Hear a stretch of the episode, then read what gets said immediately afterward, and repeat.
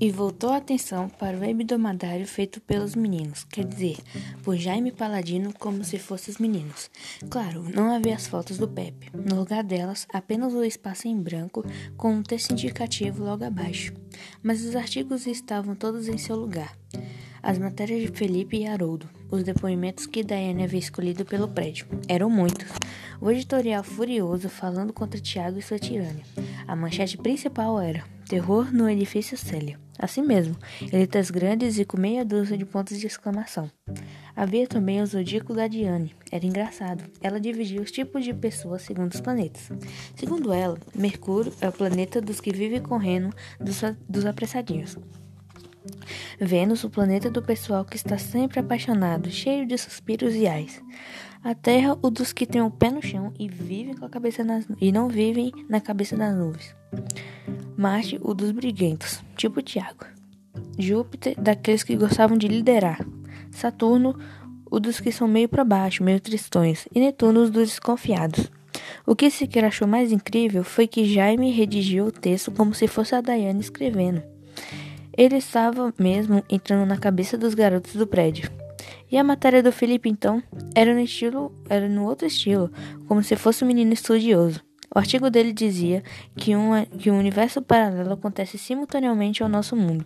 Ele passa por nós sem que a gente veja, e nele existem outras pessoas, cidades, países, planetas. Felipe tinha o cuidado de afirmar que, embora ainda não se tivesse provado a existência desses universos, a ideia era muito legal.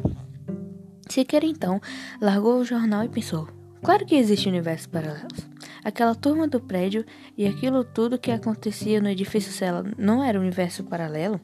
Não estava acontecendo de alguma forma na cabeça do detetive naquele exato momento, como se tivesse existência própria. E a prova era justamente aquela edição do panfleto na sua mão.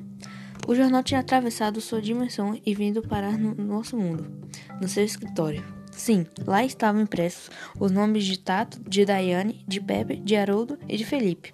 Eles existiam de algum modo e mandavam notícias do seu mundo. O detetive se encontrava tão heredado nessas reflexões que levou um susto quando o telefone tocou. Alô?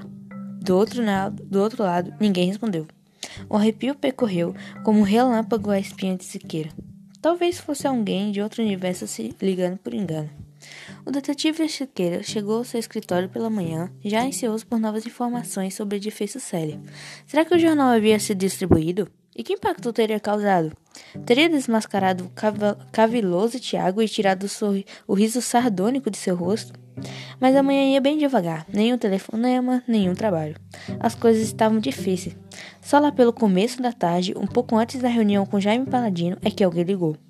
E era tudo o que Siqueira menos queria que acontecesse. Dona Clotilde, não vai me dizer que agora Alice fugiu de novo?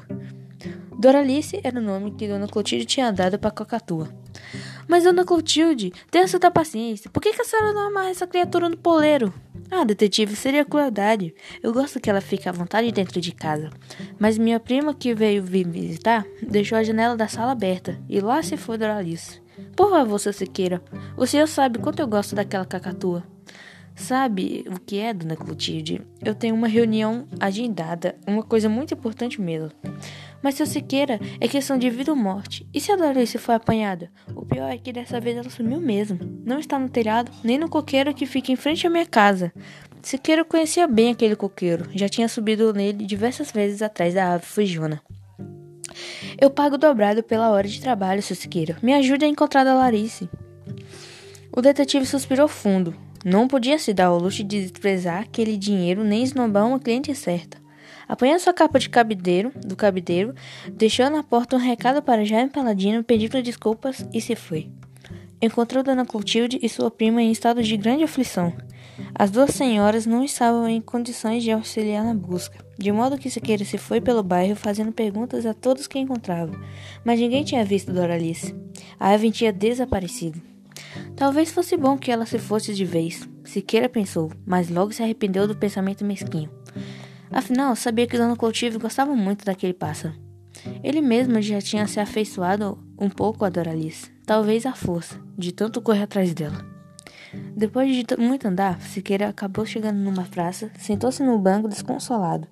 Como fazer para encontrar uma ave que não deixa rastro?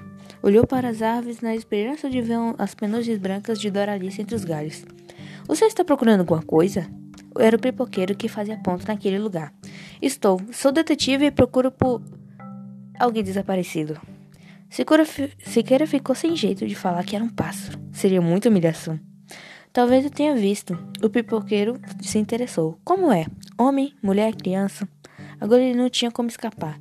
Bem, na verdade, uma cacatua. Uma o quê? Cacatua. E o que diabos é uma cacatua? É uma ave rara, muito bonita, uma espécie de pássaro, de papagaio ou arara, só que com uma plumagem branca e uns penachos no alto da cabeça. Você está investigando o paradeiro de uma ave?